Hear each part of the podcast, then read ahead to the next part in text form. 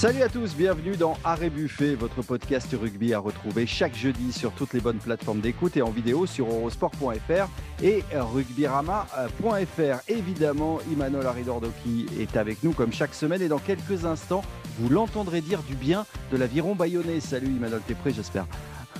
Salut Olivier, oui, je suis prêt. Salut tout le monde. Ça va être un moment douloureux, mais ça va, ça va bien se passer. Euh, tu es évidemment accompagné par deux journalistes de la rédaction du Midi Olympique, Arnaud Berdelet, qui s'est battu pour retrouver sa place de titulaire cette semaine.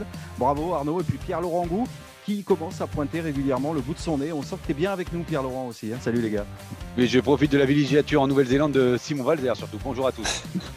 Salut. Arnaud, pas de commentaires, non? Ça va parce que hier, la semaine dernière, on t'avait un petit peu chambré là-dessus. Ouais, ouais, non, mais j'ai plus souvent été remplaçant que titulaire, donc je me suis bien habitué. Hein. C'est bien aussi de 10 minutes de temps en temps, c'est très bien. ça me va bien. un redoutable finisseur. Allez, au programme euh, cette semaine. C'est la pire semaine que j'ai vécue depuis que je suis entraîneur. Je ne vais travailler que pour les joueurs et l'institution. Euh, Gonzalo Quesada n'y est pas allé de main morte ce week-end, une semaine après l'annonce par le Midi Olympique de l'arrivée la saison prochaine de Laurent Labitte et Karim Ghezal à la tête du club euh, parisien. On va profiter justement de ta présence Arnaud parce que tu suis notamment le, le, Stade français. Tu vas nous éclairer sur les dessous de cette affaire qui provoque un nouveau psychodrame dans ce club où décidément rien n'est jamais simple. Dans la deuxième partie, pour faire plaisir à Imanol, nous allons donc parler de ces épatants bayonnais qui viennent de faire tomber les champions d'Europe Rochelet, emmenés euh, notamment par sa charnière internationale Camille Lopez, Maxime Macheneau. Euh, Bayonne semble bien parti pour se mettre à l'abri dans la course au maintien un an. Imanol, on attend avec impatience ton analyse. Et puis on terminera avec la Coupe du Monde féminine de rugby et l'immense défi qui attend les filles du 15 de France samedi face à l'Angleterre pour leur deuxième match. L'exploit est-il possible contre ces diaboliques anglaises qui restent sur 10 victoires consécutives face à nos bleus? La nette victoire contre l'Afrique du Sud vous incite-t-elle à l'optimisme, messieurs? Allez, on parle de tout ça dès maintenant. On démarre à Rébuffet. On démarre donc avec euh, le Stade français, messieurs. On l'a déjà évoqué la semaine dernière quand le Midi Olympique a annoncé l'arrivée la saison prochaine de Laurent Labitte et Karim Ghezal à la tête du club parisien. Mais euh, l'affaire a pris euh, désormais une toute autre ampleur après la victoire contre Perpignan ce week-end. Gonzalo Quesada s'est lâché. C'est la pire semaine que j'ai vécue depuis que je suis entraîneur. Je ne vais travailler que pour les joueurs et l'institution. Imanol, ce sont des mots forts. Une étape supplémentaire a été franchie. Ce club, décidément, ne cessera jamais de, de nous étonner. Toi, tu le connais un petit peu d'ailleurs, Gonzalo Quesada.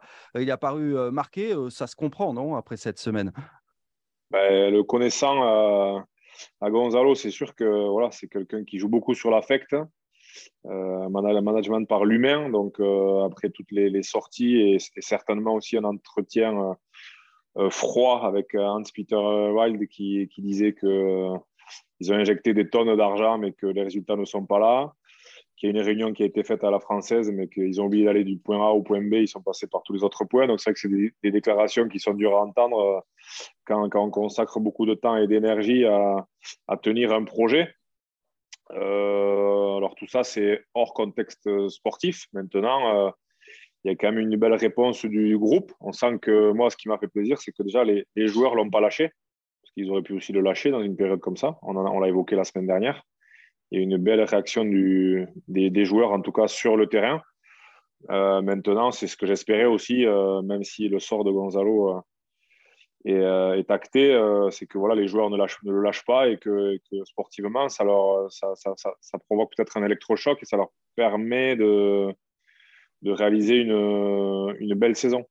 Hmm. C'est vrai qu'on l'a lu ce lundi dans le Midi Olympique. Hein. Pierre, Laurent, c'était très bien raconté. Ça a été une incroyable semaine hein, vécue par le Stade français. Voilà, euh, ce lundi et surtout il y a deux lundis parce que si Gonzalo Quesada a, vécu sa pire semaine, le week-end euh, précédent l'annonce, je pense que Arnaud Bordelais, lui, n'a pas beaucoup, a pas beaucoup dormi parce que quand on a une telle information euh, et c'est lui qui l'avait entre les mains, il faut, bah, il, faut la rendre publique et Arnaud savait pertinemment que ça ferait du bruit et que ça, ça bousculerait un peu le landerneau rugbystique. Donc c'est, je vais lui laisser la parole parce que il connaît tous les tenants et les aboutissants de cette histoire. Ouais, non, mais euh, effectivement, ce, qui est, euh, assez euh, dommageable finalement, c'est que le timing où on a révélé cette information est peut-être un peu prématuré. si on se place du point de vue du club, mais d'un point de vue journalistique, voilà, tout avait été vérifié, sourcé. on n'avait aucun doute sur le, fait que Laurent Labitte et, et Karim Ghezal allaient, arriver au, Stade français. On ne connaissait pas exactement leur arrivée, mais ce qui est, effectivement dommageable, c'est que Gonzalo Quesada l'a appris par la presse et, je me mets à sa place. Ça doit être assez terrible et la semaine qui a, suivi a été extrêmement difficile. Le, président de Peterville est donc revenu d'urgence à Paris, a rencontré tout le monde, a acté effectivement auprès de Gonzalo qu'à l'issue de la saison actuelle, il ne serait plus aux commandes du club. Euh, quid de l'avenir des, des adjoints, Laurent Sampéré, euh, Julien Arias, Paul Gustard, aujourd'hui, on n'en sait pas trop plus, sinon que c'est euh, Laurent Labitte qui aura finalement euh, leur destin entre les mains. Est-ce qu'il va vouloir travailler avec certains d'entre eux On nous a laissé entendre, plusieurs sources nous ont laissé entendre que certains de ces adjoints pourraient, pourraient effectivement rester. donc oui, il y a eu une semaine très, très agitée. comme l'a souligné très justement Emmanuel, il y a eu une belle réponse sur le terrain. on, a, on, a rappelé quand même dans, dans les colonnes de Midi Olympique que euh, non pas qu'il y ait eu une fracture dans le vestiaire, mais il y a eu quand même une fissure. C'est-à-dire que si Gonzalo a reçu quand même beaucoup de, messages euh, de sympathie de la part de, ses joueurs, euh, comme dans tous les groupes de rugby, Emmanuel est bien placé pour, pour témoigner, un manager fait rarement l'unanimité. Il y a toujours des joueurs qui euh, plus ou moins euh, euh, secrètement ou plus ou moins de façon maligne se réjouissent hein, du, changement d'entraîneur. Certains espèrent bah, pouvoir jouer davantage, certains espèrent un autre, une autre forme de management. C'est pareil dans, tous les clubs, ça existe à, chaque changement d'entraîneur. Ça, Gonzalo l'a assez mal vécu et on le comprend aisément, d'autant plus que c'est intervenu au cœur d'une semaine euh, volcanique hein, dans, les rangs du Stade français. Mais euh, voilà, euh, ils ont bien répondu, 52-3 face à Perpignan. Une petite équipe de Perpignan. On va voir maintenant comment le, Stade français va réagir ce week-end à Pau et la semaine suivante à Brive. Ils ont une fenêtre qui pourrait leur permettre de se positionner dans le, haut du classement face à des adversaires qui sont quand même, on va dire, moins, épais, moins, moins redoutables que, que le sont le Stade toulousain, La Rochelle ou d'autres clubs de ce calibre. Et après, c'est ça le paradoxe, c'est que sportivement, ça ne va pas si mal en plus cette saison pour le Stade français. Ce n'est que le début de la saison, évidemment, mais ils sont, ils sont cinquièmes pour l'instant. Pas la, c'est pas la, c'est pas la catastrophe. Donc on se demande pourquoi il y a, une telle révolution finalement. Je crois qu'il y a eu, il y a eu beaucoup de, non-dits sur les 12 derniers mois. Il faut remonter très loin en arrière. lors de la saison 2019-2020, donc Gonzalo débarque au, Stade français. Il accepte de travailler avec l'équipe qui est en place, c'est-à-dire Julien Arias et, Laurent Sampere qui, ont fait le taf jusqu'à ce moment-là. Euh, Gonzalo arrive seul, c'est pas son équipe, c'est pas son staff. Euh, il demande à être renforcé. Euh, là-dessus, il y a eu un premier épisode où des, contacts ont été noués avec Xavier Garbajosa, qui était à ce moment-là sans club et qui avait donné son accord pour rejoindre le, Stade français. Il y a eu plusieurs réunions en ce sens. finalement, le, ça ne s'est pas fait. On dit que c'est euh, par la volonté de Gonzalo Quesada euh, euh, qui a préféré finalement se renforcer autrement qu'avec Xavier Garbajosa. Donc il y a eu une première cassure entre les dirigeants parisiens, notamment Thomas Lombard et, Gonzalo Quesada. Et puis il y a eu différents passages un peu houleux, un peu où la communication s'est un peu fissurée entre, entre les deux hommes. Et, je crois que le manque de résultats, l'an dernier, quand même, le Stade français a, terminé 11e avec mmh. sur le papier un effectif somme toute euh, plus, que, plus que correct. Donc, euh, est-ce que, est que Hans Peterville, Thomas Lombard, la direction hein, en général du, Stade français s'est montrée impatiente? Euh, C'est possible. mais en tout cas, je crois que lorsque il y a deux discours, deux méthodes, deux visions très différentes à la tête d'un club, c'est compliqué hein, d'avancer et d'aller dans la même direction. Euh, est-ce que c'est une bonne chose? Euh, On le saura lorsque Laurent Labitte et, Karim Ghezal seront arrivés, qu'ils auront mis leur, staff en place. Le président Ville l'a dit, il va donner des, moyens euh, importants, d'autant plus que le Stade français, après une gestion assez calamiteuse avant l'arrivée de, Thomas Lombard, va pouvoir probablement être bien plus actif sur le marché des transferts, puisque jusqu'à présent, il souffrait d'être au, taquet du salarié cap.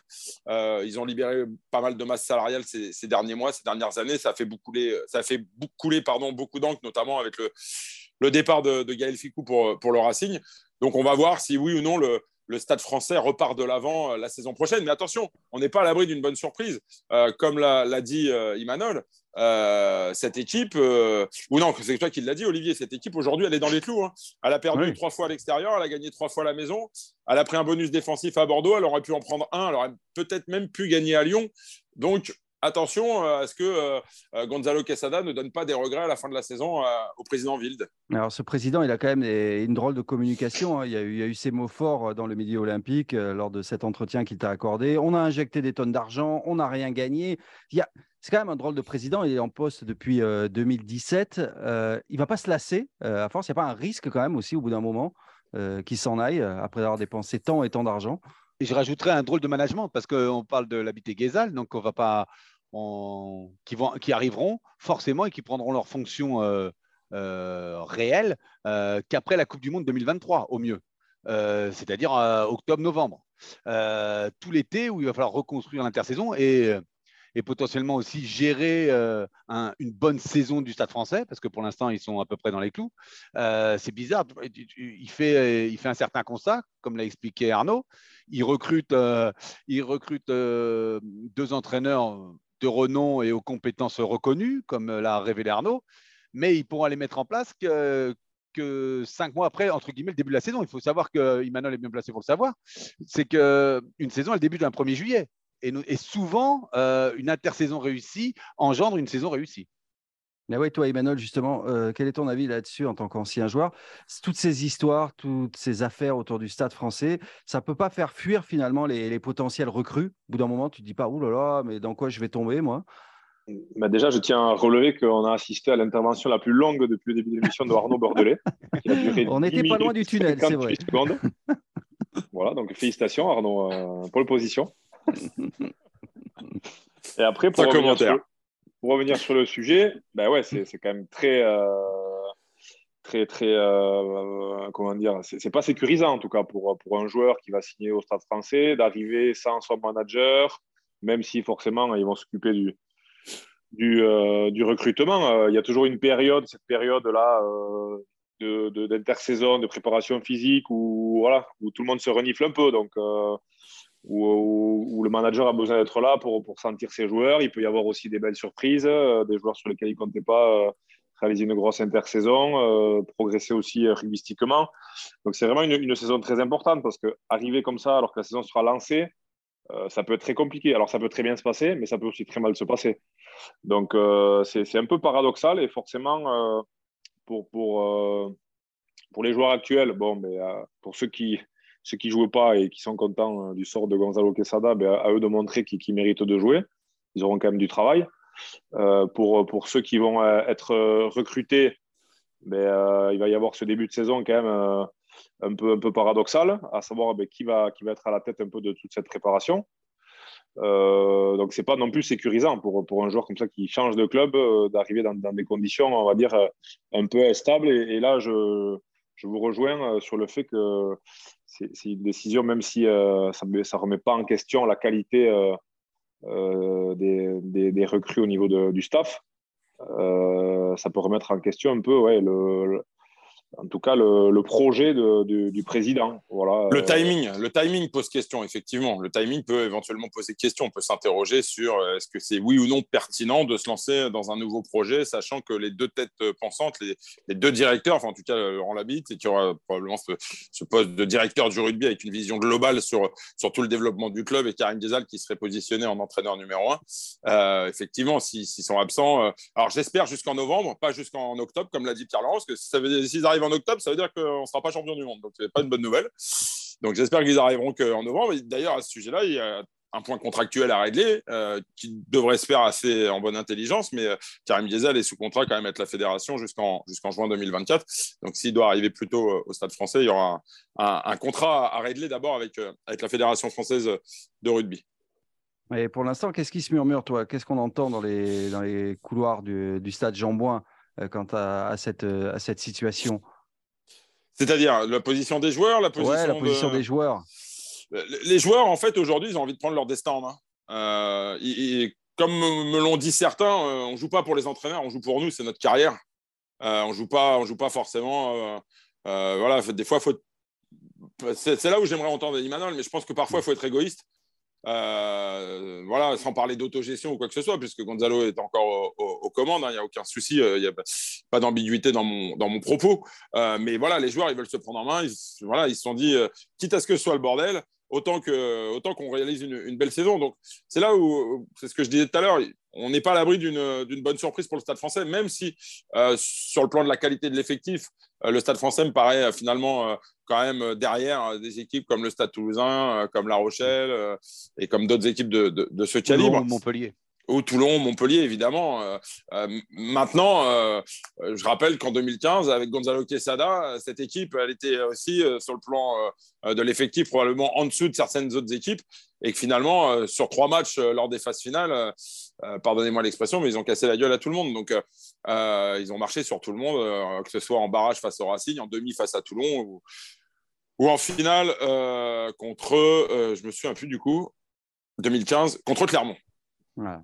Emmanuel, toi, sur, euh, sur cette capacité euh, des joueurs à faire abstraction euh, du, contexte, comme l'a dit, comme l'a dit Arnaud, qu'est-ce que tu en penses? On est quand même marqué obligatoirement par de tels remous.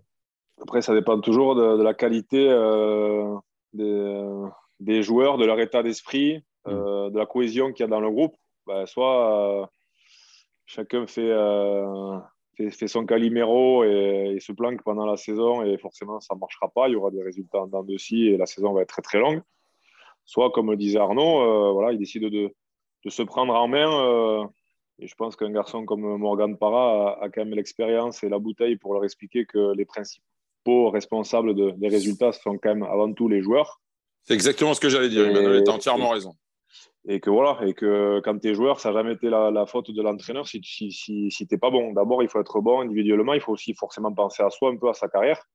Mais si tout le monde est, est, dans cette ligne de mire et, et, il met du sien pour, pour sauver la, saison, parce que voilà, hein, pour l'instant, il y a, il y a six matchs, trois victoires, ils sont, ils sont cinquièmes, euh, voilà, ils sont dans les clous, ils peuvent même réaliser euh, une, une, pourquoi pas une, une bonne saison.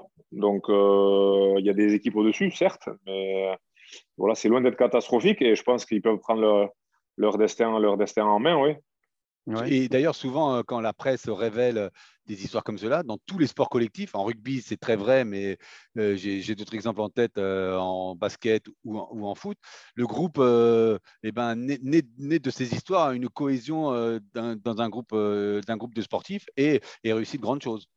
L'exemple un des exemples euh, qu'on peut révéler parce qu'il y a, enfin relater pardon, parce qu'il y a Imanol, c'est en 2011 où euh, on leur tapait dessus euh, et, ils perdaient des matchs et puis ils se sont pris en main avec, je crois aussi quand même la patte Gonzalo Quesada et puis ils ont été en finale après. Eh on lui rappelle suffisamment. C'est vrai avant de clore ce, débat sur le Stade Français. Arnaud, vous n'avez pas répondu tout à l'heure sur le, le président Hans-Peter Wild que le grand public connaît peu, mais quand il accorde des entretiens, il va pas de main morte. En général, on l'a vu encore dans le Midi Olympique donc avec toi, euh, Arnaud. C'est quand même un, drôle de personnage hein, que ce milliardaire qui a lâché euh, euh, des, déjà des dizaines et des dizaines de millions d'euros. je crois qu'on parle de 100 millions, je crois même depuis son, on, est, on, est, à plus de 100 millions d'euros effectivement dépensés et pour un résultat qui est aujourd'hui bah, nul puisque aucun titre et plus d'emmerdes que, de, que de, moments joyeux. Donc, effectivement, je pense que même pour lui, ça doit être, ça doit être pesant. Après, ce qu'on, effectivement, euh, il a un, franc-parler, il a, il a une, espèce de, de liberté euh, qui lui fait euh, parfois commettre peut-être des, maladresses, mais c'est quelqu'un quand même qui est très réfléchi, qui est très... voilà, il n'est pas arrivé là par hasard. Hein. on ne devient pas milliardaire par l'opération du Saint-Esprit. Hein. je pense que c'est quelqu'un qui est, qui, est, un entrepreneur, Maintenant, euh, euh, l'entrepreneuriat dans le sport est peut-être un peu différent. Euh, un chef d'entreprise peut être absent parfois de son entreprise, mais dans le sport, c'est compliqué. Et c'est vrai qu'Hans Peter Wild de par ses autres activités professionnelles, n'est pas souvent présent à Paris. Il le regrette lui-même, hein. mais euh, peut-être qu'il devrait être un peu plus présent pour savoir exactement tout ce qui se passe dans son club, pour savoir tout ce qui s'y dit, pour savoir euh, voilà qui fait quoi exactement. Euh, là, on lui rapporte et parfois on lui rapporte des choses qui sont contradictoires avec ce que d'autres lui rapportent. Donc pour lui, ça ne doit pas être simple de se faire une idée. Moi, je pense que le principal reproche qu'on peut lui faire, c'est effectivement de, manquer de présence au club maintenant, lui, il répond que voilà, il a d'autres activités professionnelles et que et qui vient à Paris quand il en ressent simplement le, besoin. Merci Arnaud pour cette réponse concise qui va faire plaisir à, à Imanol. Ben oui, ben, j'irai un peu plus loin. C'est que je pense qu'il y a quelque chose qu'il ne conçoit pas, c'est que dans le business, on, peut, on peut tout calculer, en tout cas, on peut maîtriser beaucoup de choses. Euh, l'entreprise du sport, c'est encore plus complexe parce qu'il faut gérer une entreprise, mais, mais, on est toujours tributaire des résultats sportifs. Et voilà, et ça, c'est une inconnue dans l'équation qu'on ne peut pas maîtriser. Et, euh, voilà, j'ai lu un peu ses propos euh, quand il dit que dans le business, quand on dit quelque chose, on le fait. Bah, c'est vrai que dans le sport, parfois, on se fait beaucoup de promesses et c'est peut-être ça aussi qui l'agace. Il a entendu beaucoup de choses mais on ne peut pas toujours les tenir parce qu'on parce n'est pas, est tributaire aussi euh, de la forme du moment. Il y a un adversaire aussi en face qui peut être coriace. Accessoirement.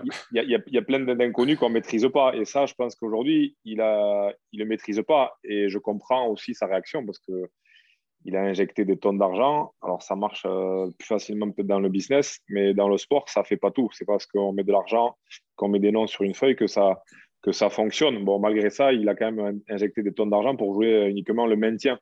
Donc, euh, pour quelqu'un qui a plus que réussi, forcément, euh, dans le milieu professionnel, ça, il doit être un peu agacé. Je pense que son ego mm. en prend un coup et qu'il attend autre chose. Bon, je, le conçois. Mais je pense qu'il n'a il a pas appréhendé encore cette notion du, voilà, de, de ce qu'est encore le rugby. Ça reste quand même avant tout un sport aussi euh, de cohésion où les hommes doivent, doivent s'aimer et bien s'entendre pour, pour se donné à, 200% sur, sur le terrain et ça, ça ne s'achète pas.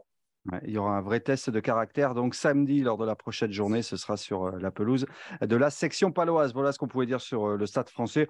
On risque d'en reparler hein, tout au long de la saison, puisqu'on parle souvent du, stade français. Bon, allez, on va s'intéresser maintenant au cas d'un autre club. Il y a un peu moins de millions, mais il y a de bons résultats aussi. Ça va faire plaisir à Emmanuel. C'est l'aviron bayonnais. On va s'intéresser donc euh, maintenant, messieurs, au cas de, Bayonne, parce que je sais que ça fait plaisir à Imanol, ce promu bayonnais qui est la belle surprise de ce début de saison. Trois matchs à domicile, euh, trois victoires. Après le Racing et Bordeaux, ce sont les champions d'Europe Rochelet qui sont tombés à, Jean Daugé. Euh, c'est une belle surprise, ce début de saison des Bayonnais. Imanol, est-ce que c'est suffisant selon toi, ce que l'on voit depuis le, début? Est-ce que c'est suffisant pour s'offrir une saison à l'abri du spectre de la descente? Pour cette euh, formation. Qu'en penses-tu, toi, Le Biarro? Ah ben, si, euh, continue dans, cette lignée, euh, que ce soit au niveau de l'état d'esprit, de la qualité du jeu, notamment à Jean Daugé, ben oui, il mérite aujourd'hui, il montre en tout cas que, cette place est méritée. c'est pas toujours facile de, de monter. Il y a un gros travail qui a été effectué par Yannick Dru, qui est remonté à, deux fois en deux ans, donc qui, est assez énorme. Après, le, plus dur, forcément, ça va être de se maintenir. On sait que les équipes comme ça qui montent, ben, au début, c'est soit tout bon, soit tout mauvais. Le plus dur commence. Hein. Ça va être de ne pas avoir trop de blessés, de pouvoir garder cet effectif qui, fonctionne très bien.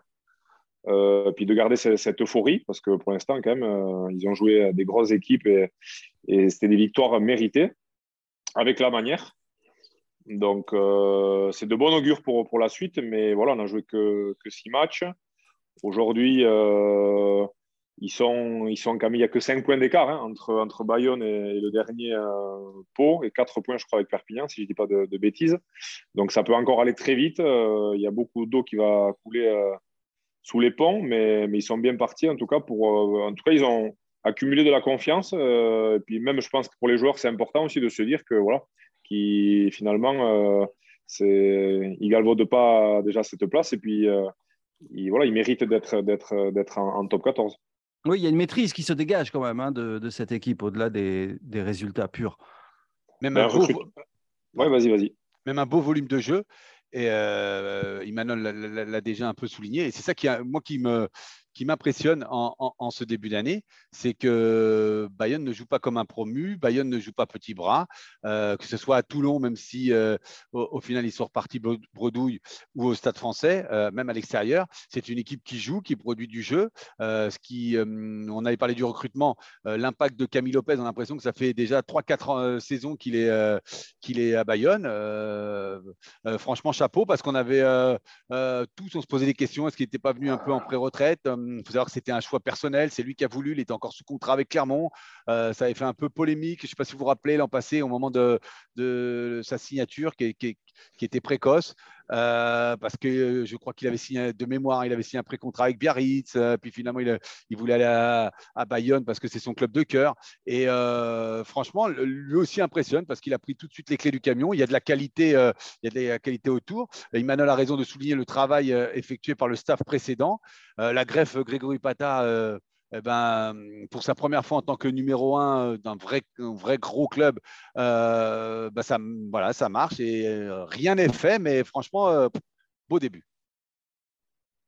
Oui, moi, bah, je rejoins Emmanuel et, et, Pierre-Laurent à, cela près que, et Emmanuel l'a dit, on, vient, on vient de jouer seulement six matchs et que je pense que sur la dynamique de la saison dernière, les Bayonnais surfent encore voilà, sur ce, sur cette série de, plutôt bons résultats et en tout cas sur cette qualité de jeu qu'on avait pu apercevoir euh, en fin de saison dernière.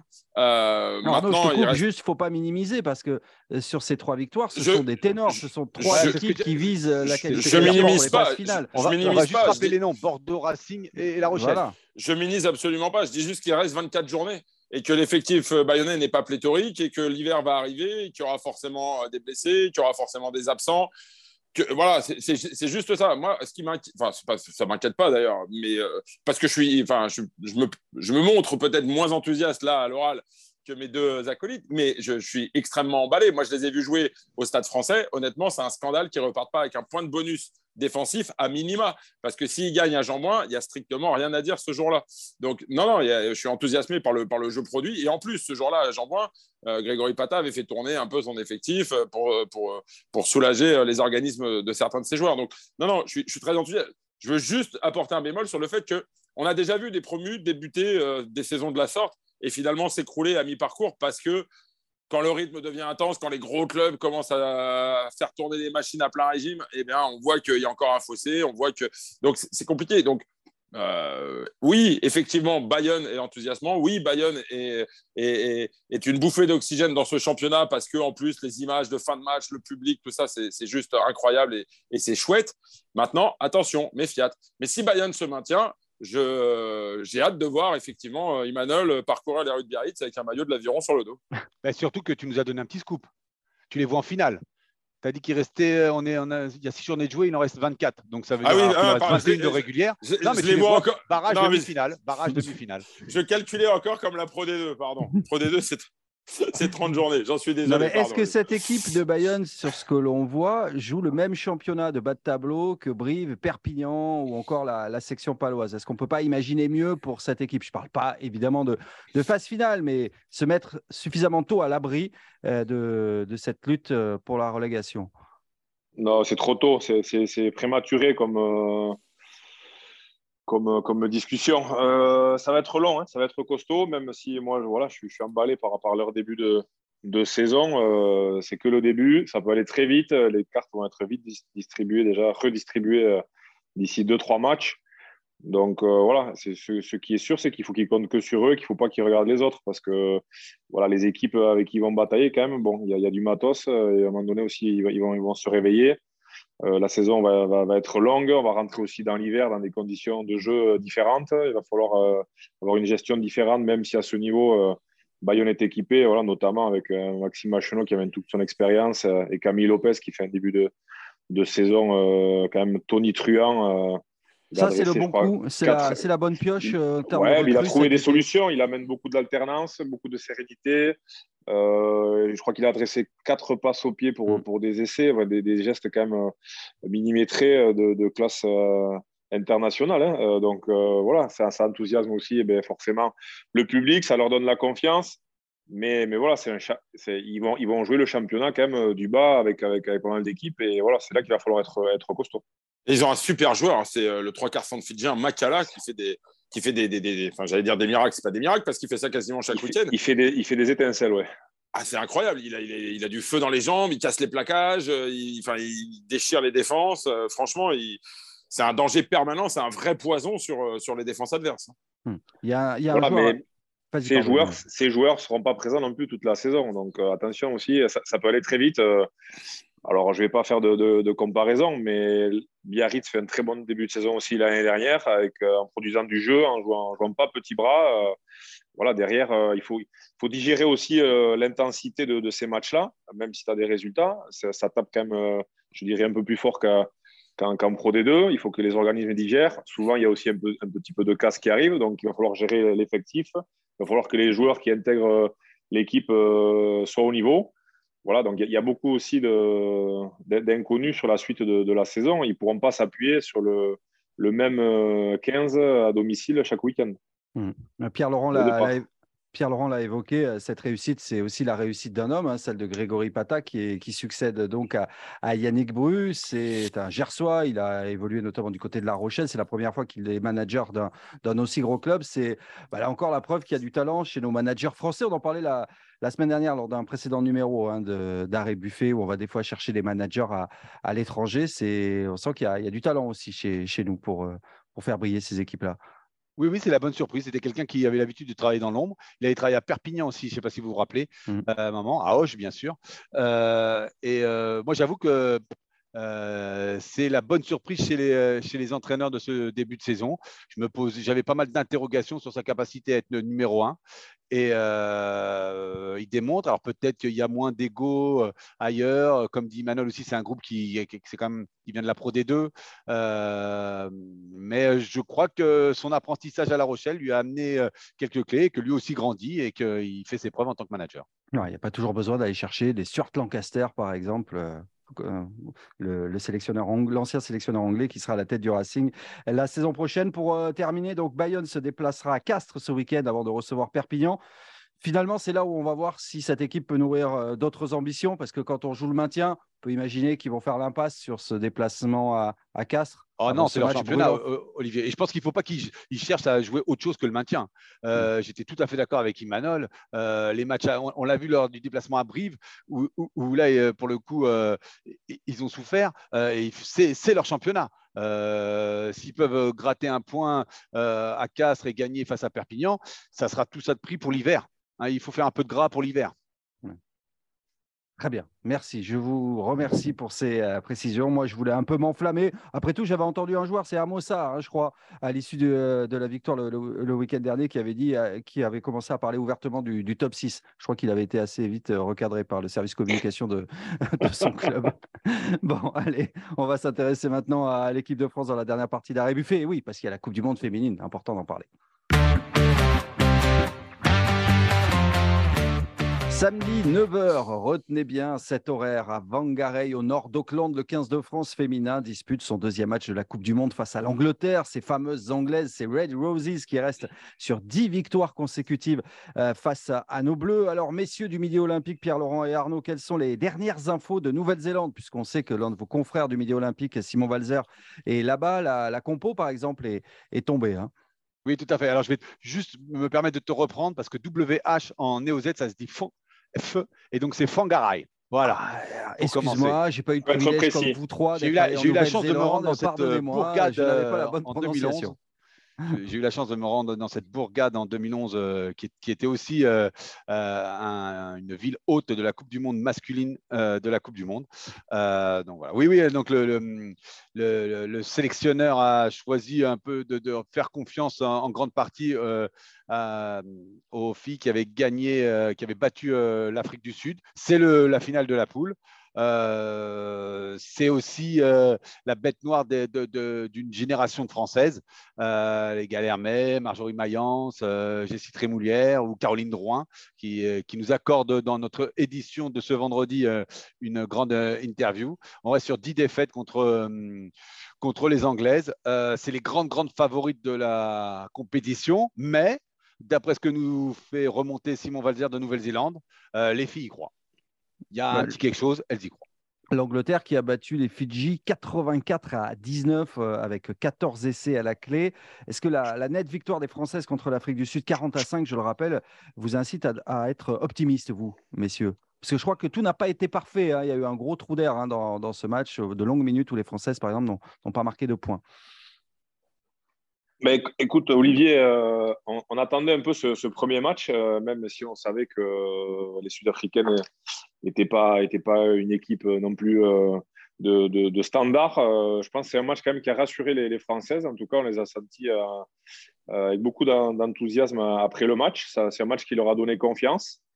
voilà, elles, vont, retrouver aussi quand même des, joueuses qui, vont, intégrer le. Même si c'est sur le banc, il y a quand même, je crois, Endai qui est sur le, banc et, et Ménager qui revient aussi sur, sur le banc. Donc, il va y avoir un peu de, un peu de poids euh, au niveau du paquet d'avant parce qu'on sait que les Anglaises, ça va être quand même très, très solide devant. Elles avaient fait très mal aux, Françaises lors, du dernier tournoi. On n'avait pas su contenir notamment des ballons portés dévastateurs. Maintenant, sur un match, euh, puis c'est un match, voilà, c'est un match de poule. Hein. Pas, c'est pas un quart de finale ou une, demi. Donc, euh, pourquoi pas, pourquoi pas se lâcher et créer la surprise. Ça, ça change quelque chose, Emmanuel Le fait que ce soit un match de poule, quand on joue comme ça une équipe qui n'a pas réussi, ça permet de se lâcher C'est pas, c'est pas un match, euh, c'est pas un match éliminatoire.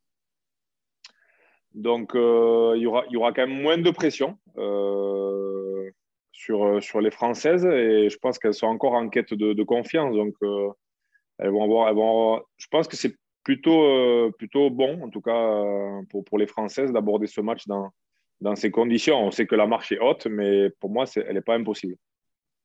Il va falloir qu'elle ait plus de constance hein, quand même, parce que mm. c'est un peu la, spécificité de cette équipe quand même depuis quelques mois. Euh, j'en veux pour preuve ce match amical contre l'Italie, euh, le premier, hein, pourtant, qui a été conclu par une, par une victoire.